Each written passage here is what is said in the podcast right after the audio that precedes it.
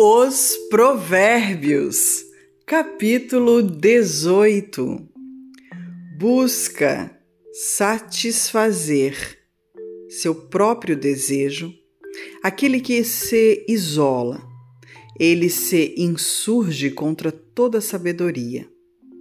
O tolo não tem prazer na sabedoria, mas só em que se manifeste aquilo que agrada o seu coração.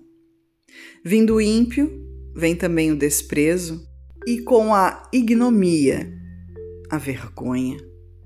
Águas profundas são as palavras da boca do homem, e ribeiro transbordante é a fonte da sabedoria.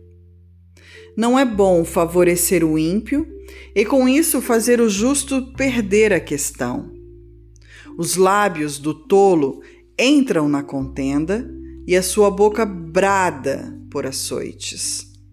A boca do tolo é a sua própria destruição, e os seus lábios um laço para sua alma. As palavras do intrigante são como feridas, elas descem ao íntimo do ventre. O que é negligente na sua obra é também irmão de um grande desperdiçador. Torre forte é o nome do Senhor. A ele correrá o justo e estará em alto refúgio. Os bens do rico são a sua cidade forte e como uma alta muralha na sua imaginação. O coração do homem se exalta antes de ser abatido, e diante da honra vai a humildade. O que responde antes de ouvir comete estultícia que é para vergonha sua. O espírito do homem susterá a sua enfermidade, mas o espírito abatido, quem o suportará? O coração do entendido adquire o conhecimento, e o ouvido dos sábios busca sabedoria.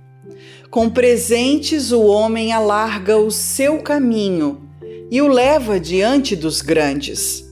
O que pleiteia por algo, a princípio parece justo, porém vem o seu próximo e o examina. A sorte faz cessar os pleitos e faz separação entre os poderosos. O irmão ofendido é mais difícil de conquistar do que uma cidade forte. E as contendas são como os ferrolhos de um palácio. Do fruto da boca de cada um se fartará o seu ventre. Dos renovos dos seus lábios ficará satisfeito.